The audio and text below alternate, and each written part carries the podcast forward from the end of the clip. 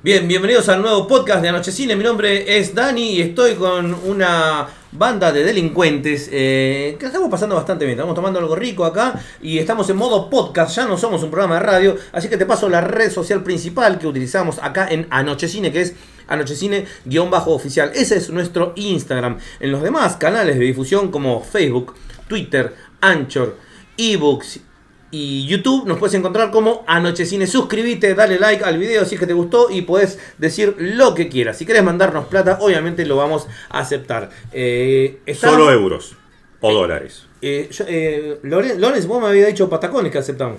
Eh, sí, bitcoins también. Vamos. Criptomonedas, sí. Criptomone- cualquier tipo de criptomonedas es aceptable. Todo, en los este pe-. Petracoins, todo. Eh, así que estamos en, en- en modo We come for your money. Venimos por tu We dinero. come for your money, yeah, Acá está. yeah. Hoy te traemos la reseña de eh, una película valorada mucho por la crítica, pero también bastante pinchada porque hay gente que no le ha gustado. Divide Ah, aguas, divide Sí, aguas, pero, seguro. pero no deja indiferente. No, no, que, que te vas a acordar de la película seguro. Así que bueno, hoy tenemos la reseña de la película de dirigida por Julia Ducarnu. Ducorn. Ducornu, exactamente, que se llama Titán del año 2021. Pero primero, para saber de qué se trata, lo tenemos acá al compa Lorenz, ídolo, pantera, tigre, winner, master, el Luciano Castro de Banfield.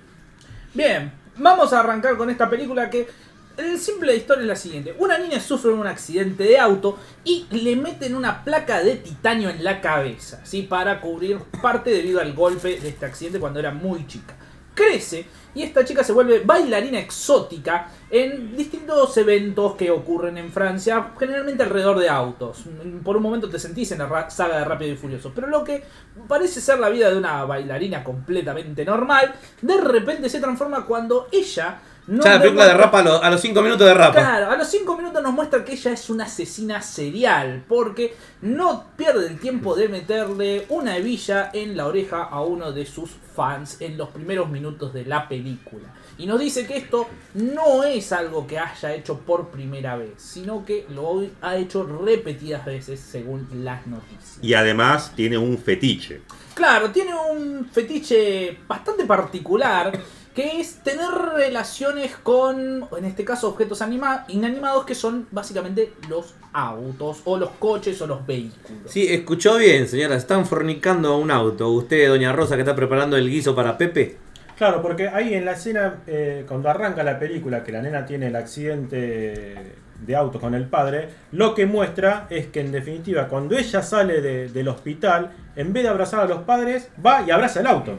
Claro, es como que ella ya tenía como una cierta fascinación, por eso el padre, cuando está dentro del auto, incluso hace el sonido de carreta. El mm. Es decir, que ya tenía este, este fetiche. Y además también conviene aclarar algo a tener en cuenta a la hora de ver la película. Que no es eh, solamente un thriller, eh, un psicotriller de, eh, al estilo American Psycho. Eh, en el que también coincide en el hecho de que tenemos a una protagonista que no siente el menor eh, eh, pudor por asesinar. Sino que la particularidad de esta película es que aparentemente también tiene tintes sobrenaturales. Eso o lo sobrenatural transcurre dentro de la mente de la protagonista. No queda del todo claro si la película es psicológica o si es sobrenatural. Porque justamente este fetiche que ella tiene con los autos se ve acompañado por una reciprocidad por parte del automóvil. Es decir, que no es que ella tiene relaciones con los autos cosa que es un fetiche que existe realmente, pues que en la, en la psiquiatría existe, eh, sino que además, evidentemente, el auto sí tiene relaciones con ella. Eh, chaca también. Parece, aunque no se ve. Claro, bueno, al menos lo que nos. La premisa de la película es que nos vamos a ver la vida de una asesina serial con un fetiche muy particular. Al menos esa sería la premisa. Con tal giro que, que tiene después cuando cambia de, de personalidad, ¿no? Exacto, así que ahora vamos a hablar. a- Se viene la segunda parte de la película, pero la película Claro. está dividida en dos, digamos. Claro, puede Y no se puede hablar de esta película sin spoilers. Claro, no es una película que podamos hablar justamente como dice acá el compañero Salva, sin spoiler, porque luego de una, por así decirlo, tanda de asesinatos masivos dentro de un lugar, ella termina decidiendo eliminar de una vez y para siempre sus relaciones familiares, también matando a su familia. Resulta que tiene que escapar de la policía y en este escape de la policía se transforma, cambia toda su fisionomía para parecerse a un chico desaparecido, porque ella carga a cuestas que también está embarazada. Y eh, ¿De, haciéndose de- pasar de quién por- está embarazada? ¿De un hombre o de un auto? Eh, esas preguntas jamás obtendrán respuesta. Un aute sería ahora, ¿no? Claro. Bueno, entonces en esta situación termina llegando, eh, haciéndose pasar por un chico desaparecido, y termina llegando a la estación de policía donde va un hombre que es Vincent Lindon, que eh, en este caso va a ser interpretado Vincent, por Vincent, Vincent. Legrand. Vincent Legrand hace Vincent Lindon, curiosidades de la vida. Eh, justamente en esta situación, eh, él llega a la, al- ¿cómo se llama? la comisaría y ahí reconoce, la reconoce como su hijo, en realidad. Yo creo que internamente él sabe que no, no es. Eh, sí, hay Yo una, creo que ambigüe- internamente. hay una ambigüedad ahí. Hay una vieja película eh, ambientada a fines del siglo XIX en el lejano oeste que trata de algo parecido, ¿no? de que un hombre va a pelear a la guerra, a la Civil War, a la guerra de secesión, y cuando vuelve su esposa no está seguro si es su esposo o si es otra persona, pero igual lo acepta como el esposo. Un poco como cuando Skinner, Skinner. Como cuando Skinner vuelve de, de- de la guerra y no es Skinner, es Armando Barreda. Siempre los Simpsons pueden agarrar cualquier trama de la Anticipan historia. todo, anticipan todo. sí. Eh, Cualquier trama de la historia. Y también hay una, una película de fines de los 90 con, ¿cómo se llama? Un- La de Dora Baby se me fue ahora, Hilary Swank, se llama eh, Boys Don't Cry, que también se trata de una chica con el Oscar por eso disforia de género que eh, se convierte en un muchacho. Oscarizada. Claro, bueno, pero acá eh, Alexia, que es la protagonista, lo hace por una cuestión eh, práctica de esconderse de la policía. Está pensando como una asesina serial, vamos a ser sinceros. Así es. Aunque esto parece no ser más que una... eh, que- algo que ya se venía gestando en ella, porque también la vemos con que también hay relaciones con mujeres, ¿viste? O sea, como que ella ya estaba dudando de su sexualidad y por lo tanto no le costó tanto que para huir de la policía hacerse pasar por un hombre. Claro, bueno, en esta curiosidad, justamente el, el hombre que la rescata, Vincent, es jefe de bomberos. Un hombre que eh, tiene años encima, que está bajo efectos de drogas muy fuertes, se puede ver. Eh, o sea que se metió también en un lugar medio. Se fue de Guatemala a Guatepeor, podría Sí, decir. por así decirlo. Y eh, en esta situación, en un cuartel de bomberos donde son todos varones y ella es justamente una mujer. Y acá ve otro modo de vida porque el hombre le trata de mostrar eh, que hay gente que quiere a las personas y ella esa no lo entiende, le Se parece sintió algo... en familia. Claro, logra sentirse en familia y logra tomar realmente como padre a este hombre. En un momento, incluso se da un momento donde cuando ella está por asesinarlo, se da cuenta que es completamente drogadicto y lo termina básicamente como cuidando. Y en esta situación el padre también la instruye en el trabajo de bomberos, en el trabajo de, por así decirlo, rescate. ¿sí? Y ella justamente eh, va a entender lo que va a ser salvar una vida. Ah, Venía quitando vidas y logra salvar una vida, que es uno de los momentos más importantes, hasta que llegamos a la parte del final donde la ex esposa del hombre descubre que no es su hijo, sino que es una mujer, incluso que es Él una está separado, es padre soltero, digamos ahora, Claro, ¿no? padre soltero. La, eh, Papelucho. Exacto, porque dice, acá está tu madre, le presenta a la que era su madre en su momento que le había perdido al hijo, y acá es cuando la- esta mujer se da cuenta que no es su hijo, que es una mujer Que y un que impostor. encima está embarazada, ¿sí? Pero que como el hombre está tan feliz conteniéndole ahí, le dice, cuídalo y no la cagues, ¿sí? Y ahí, literalmente, después de unas escenas de baile erótico y de otra escena de, de dudosa intención. Tiene sexo con una, un, Un camión de bombero, un camión de bombero. Exacto, gracias No, no, Charlie por liberarme de esa presión de decirlo. Pensé ¿no? que te ibas a referir a todas las partes en las que padre e hijo están juntos y que no te queda claro si había algo antes entre el padre y el hijo y que por eso el padre extraña al hijo porque o sea acá, acá Claro, están todos queda, enfermos. que- queda, queda una- muchas cosas Sí. inconclusas. O sea, te dan a entender que explicar. por ahí el padre tenía alguna ot- otra relación de otro tipo con su hijo desaparecido, porque aparte le muestra una foto en la que el hijo de chiquito usaba vestido, o sea, bueno, esto es un- desfile de degenerados. Después tengo un comentario para hacer con respecto a todo esto. Claro, bueno. Y la película va a terminar justamente, obviamente, con el parto ¿sí? de este niño. Que el parto va Sin a asistencia. eh, sin asistencia, exacto, que va a ser entre ella, el- su nuevo padre adoptivo, que ahí es cuando realmente se da cuenta que ella era una mujer, y Cuando el bebé sale, se van a dar. No sale un fitito, un Fiat 600. Y así nació Bumblebee. Por eso yo no, no nació un fitito. Claro, el niño nace con toda la columna de titanio. Y obviamente la madre, Alexia, muere en el parto. Al menos eso es lo que se da a entender. Ese es el final, aunque no lo crean. se, se le acabó la nafta. No te da la nafta. ¿Y a dónde lo llevamos? Eh, lo Necesita premium, maestro. ¡Premium! Y ahí entran los créditos con el reggaetón de Dame más, más gasolina. Bueno, para la gente que no le gusta el humor negro, por favor, no, no nos puteen. dale. Claro, bueno. Bien, Entonces que no miren la película. Porque el, el humor, el, el- el que se está riendo de nosotros es la de la directora. Bueno, pero vam- vamos a, a- a la parte formal. ¿Qué dice encima? Esta película, más allá que la vimos todos, ganó una palma de oro. Ganó La palma, la palma, La la palma, palma claro, de oro. gana, gana la palma de oro. Mira, que te den un premio no, no es garantía de nada. Lo, lo ganó Jesper apasionado. Lo ganó el paciente inglés.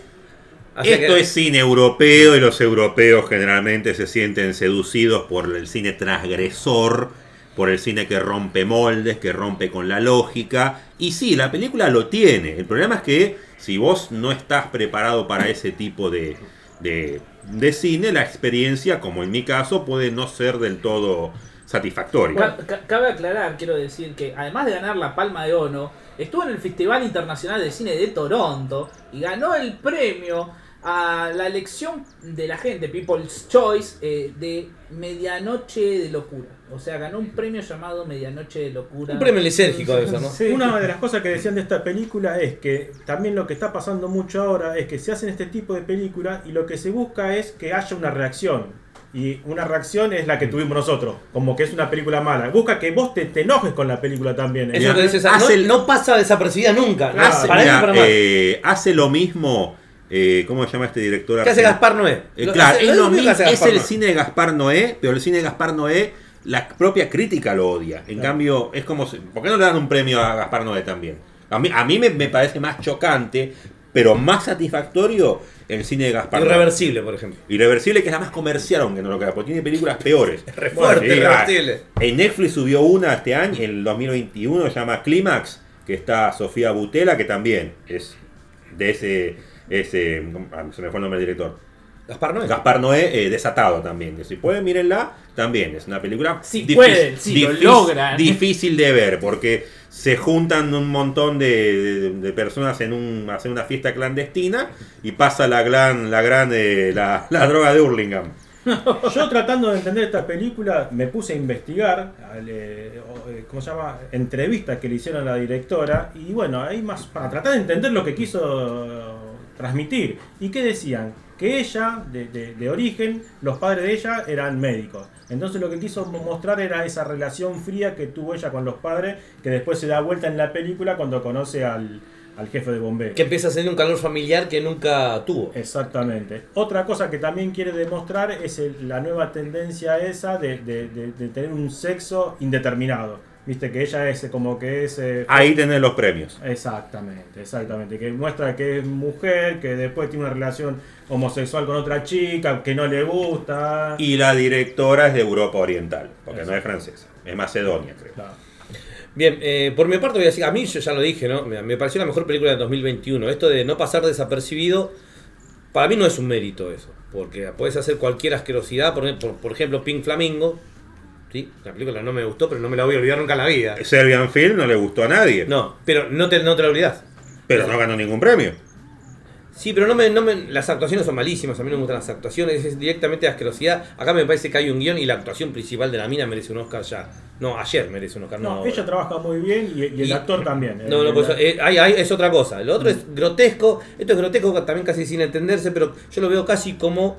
Eh, hay el otro, ¿cómo se llama? Lar- lo veo como Lars von Trier más que un Gaspar Noé. Sí, sí, sí, Como- está como como, Lar- Lars está intermedio entre los Entre Lars dos. Trier, cosas de David Lynch, tiene. Y, y no olvidemos que lo, lo iba a decir eh, del viejo Cronenberg con esta fusión de, del metal y la carne, que era lo que él trabajaba mucho en su filmografía original, películas como Scanners, La Mosca, Videodrome y, como dije antes, Crash, que involucra gente que siente placer sexual con los automóviles, tiene mucho del viejo David Cronenberg. Por eso digo, es una, una película fuerte, bastante incómoda de ver, de la cual te vas a acordar, te guste o no te guste, te vas a acordar, ¿no? Bueno, decían que mucha gente que la fue a ver al cine se iba cuando empezó la, la parte esa de Y porque los es incómodo. porque es incómodo y Y Sí, se- bueno. porque le dijeron a, uno le dijo a la novia, che, vamos a ver esta película. Y no, la verdad que no es para verla con tu novia. No, no, bueno, No. pa- pero pasa con el cine de, de Lars von Trier, pasa con Gaspar Noé, pasa con el, el Cien Pies Humano, pasa con eh, Lost Highway de David Lynch, pasa con Mulholland Drive de David Lynch, pasa 45 minutos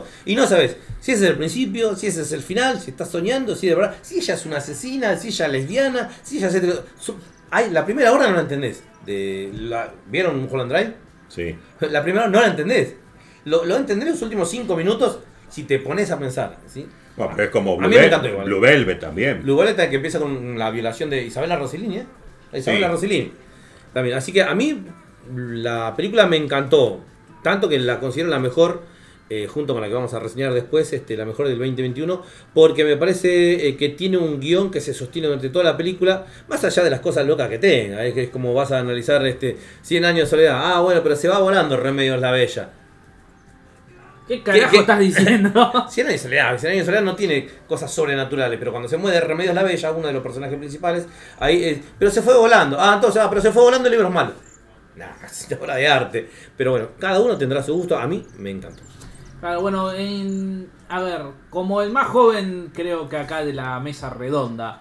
eh, no, sí, soy, soy el más joven. Sí, sí, sí. sí. Lo estaba señalando Juan para la gente que no ve esto. Claro. Bueno, eh, como el más joven de la mesa redonda y al ver esta película, sí, tiene momentos que son terriblemente incómodos de ver. Siento que son dos películas distintas. ¿sí? O sea, hay una película hasta hay una película sobre un asesino serial hasta la mitad de los primeros 45 minutos y los siguientes 45 minutos eh, parece de que la película fue completamente guiada por cocaína adulterada, a mi criterio.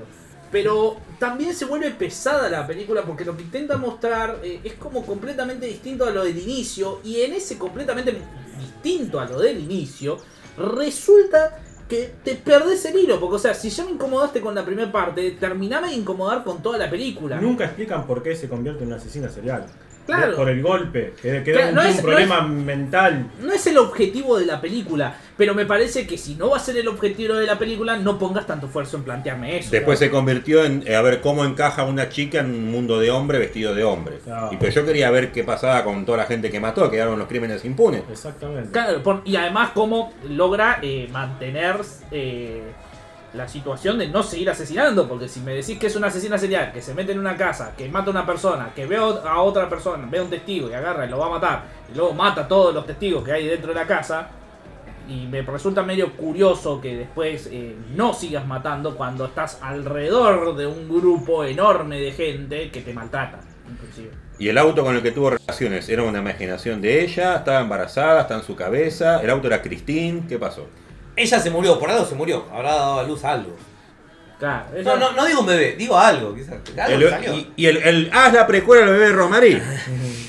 ¿Qué han hecho con sus ojos? Bueno, ¿cuál es este- tu puntaje, Salva? Bueno, para No mí. ¿Para querés agregar algo más primero? No, lo único que quiero agregar es. eh, no, no puedo agregar mucho a lo que ya dijeron.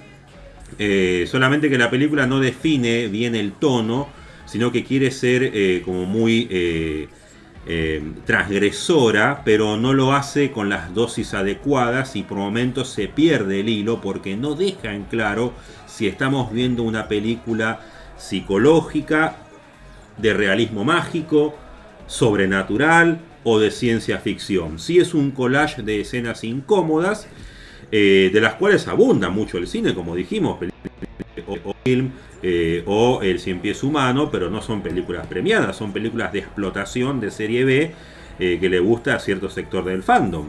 Y sin embargo, esta película es presentada como una obra maestra, sí tiene un despliegue técnico bastante eh, aceptable, las actuaciones son competentes, pero me parece que la, la experiencia final de la película es no satisfactoria, o sea, es como que sentiste que perdiste dos horas de tiempo mirando algo que no sabes a dónde condujo. Bien, ¿ya te querés agregar algo más? Vamos al puntaje. Comparto, comparto lo, sí, comparto lo que le dijo acá. Salva. Puntaje entonces, dale. Dos. Un 2. Dos, derecho viejo. Eh, un 6. 6, 7. 7. Tirando a 7 la película. Nosotros decimos que con un 6 no aprueba casi. ¿eh? No, no, no, por eso te- voy a darle el 7 a la película. Ahí está. Ah, sí, no, no, para, mí la película, para mí la es, es un 10 redondito. Las actuaciones son 11, pero la película es un 10. Yo rescato el apartado técnico y los momentos tensionantes y choqueantes y por eso le pongo un 4. Te digo que la, cuando se convierte en chico ella, la parte del espejo, de lo mejor que viene año. Pero bueno. Eh, ¿Qué tenemos? 10 y 7, 17 y 4, 21 y 2, 23. Promedio 5,75. Ustedes que son contadores. 5,75. Así que bueno, TEA, vamos a ponerle TEA. cinco, No la tenemos en diciembre. Aprobaste, aprobaste en diciembre. En diciembre. Queremos leer en los comentarios qué les pareció a ustedes esta película de la que tanto está hablando y que tanto divide eh, las aguas. Bien, eh, chicos, esto ha sido otro podcast de Noche Cine. Hemos reseñado Titán. Por mi parte, me despido. Lo mismo van a hacer ustedes, se van a despedir, ¿verdad, chicas? Sí, buenas tardes. Larga vida y prosperidad, nos escuchamos en el siguiente podcast. Eso es todo, eso es todo, eso es todo, amigos.